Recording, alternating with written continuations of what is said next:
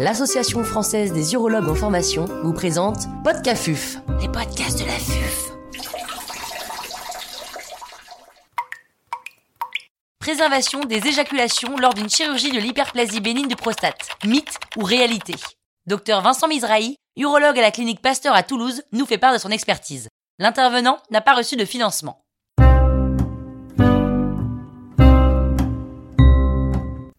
Avant de répondre à cette question, il est nécessaire de regarder un petit peu en arrière. La chirurgie de l'hyperplasie bénigne de prostate a un peu plus de 100 ans. Adénomectomie par voie haute ou, résection transurétrale, en fait, les patients n'avaient pas vraiment le choix et le trouble de l'éjaculation faisait partie intégrante de euh, la chirurgie. Il faut également différencier l'étude du mécanisme de l'éjaculation, qui est assez ancien finalement, euh, du développement, assez récent au contraire, de ces nouvelles techniques chirurgicales permettant de limiter les risques de troubles de euh, l'éjaculation.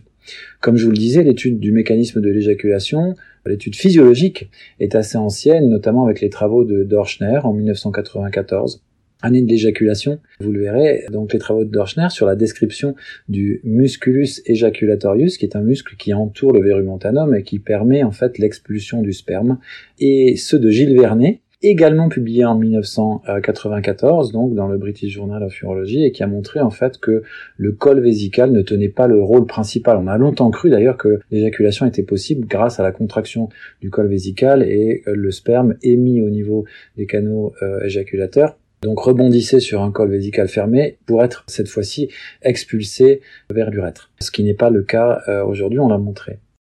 Le trouble de l'éjaculation a-t-il un impact sur la qualité de vie? Très peu de données euh, dans la littérature sont disponibles, ce qui suggère en fait que cette question a longtemps, longtemps été éludée jusqu'à il y a peu. En matière de, sexualité, la principale préoccupation est la fonction érectile, qui est finalement peu impactée, voire quasiment jamais impactée par la chirurgie de l'HBP, mais c'est bien le trouble de l'éjaculation qui est un des effets euh, collatéraux en fait de euh, la chirurgie de désobstruction. Et dans un article paru en 2017 dans le journal Urology, Kim et ses collègues rapportaient en fait une perception euh, défavorable hein, du patient liée à la diminution du volume éjaculatoire, ayant pour conséquence une diminution de l'intensité et la satisfaction des orgasmes.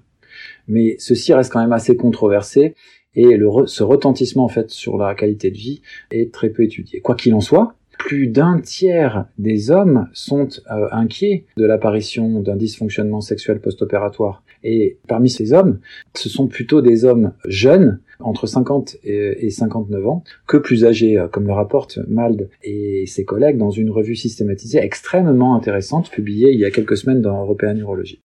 Les patients doivent-ils choisir entre éjaculation et miction? Eh bien, c'est ce qu'ont tenté de répondre Will Lebdé et euh, ses collègues dans un article euh, de revue extrêmement bien fourni qui a été publié en 2018 dans le World Journal of euh, Urology.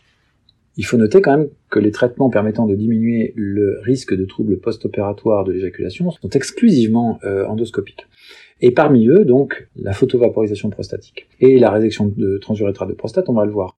Alors dans l'étude Goliath qui a comparé RTUP et photovaporisation de la prostate, eh bien on le sait, la photovaporisation était non inférieure à la RTUP pour l'amélioration de tout ce qui est fonction urinaire, IPSS, QMAX, etc. Et l'étude rapportait des taux de dysfonction éjaculatoire similaires. Pour les deux techniques, on avait environ deux tiers des patients euh, après PVP et RTUP présenter un trouble de l'éjaculation. Mais on sait que on peut améliorer ces chiffres-là en modifiant la technique et notamment on peut arriver après photovaporisation de la prostate à 90% de préservation de la fonction éjaculatoire. De même qu'avec la RTUP, notamment dans un article qui a été publié par Aloussi et ses collègues dans le Journal of euh, Endourology en 2014, euh, lorsque les, en fait la RTUP euh, était réalisée en préservant la zone périmontalane, on arrivait à 90% de patients conservant une éjaculation intégrale. Paradoxalement, et je veux dire même inversement, 12% de ces patients qui avaient une préservation de, de l'éjaculation étaient retraités, donc réopérés à 5 ans. On sait aussi qu'après énucléation, euh, on peut obtenir, qu'avec l'énucléation, on peut obtenir, en modifiant la technique, une préservation de l'éjaculation, et notamment ce sont les travaux de Kim et ses collègues euh, avec le laser holmium et de Bozzini et ses collègues avec le laser thulium qui ont montré en fait qu'il était tout à fait possible de préserver l'éjaculation après énucléation, justement en préservant chirurgicalement une zone tissulaire, en fait à l'apex de la prostate, à 1,5 cm du verru montanum. On sait que lorsqu'on préservait à 1 cm, ça ne marchait pas bien, et à 1,5 cm au-dessus du verru montanum, ça marche plutôt bien, avec 80% euh, de patients conservant une éjaculation intégrale. Quel est le rôle des techniques mini-invasives dans le traitement de l'hyperplasie bénigne du prostate? Eh bien, c'est ce qu'a synthétisé le travail de Mader Bacher et ses collègues, publié dans le British Journal of Urology en 2020 donc très récemment.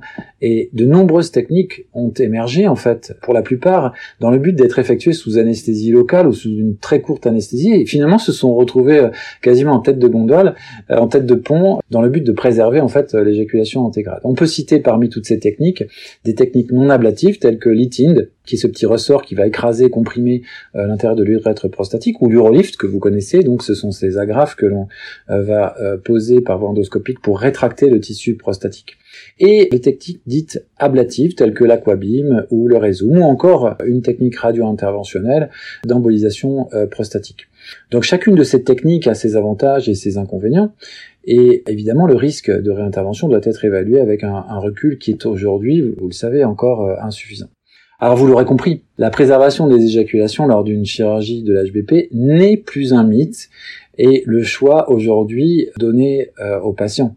Alors, retrouver un confort mictionnel pérenne ou préserver l'éjaculation intégrale au risque d'une réintervention à court ou moyen terme, vraiment l'important, l'important est de discuter avec le patient des priorités qu'il souhaite euh, donner à sa prise en charge.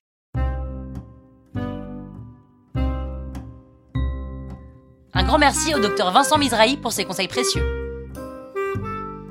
C'était Podcafuf, les podcasts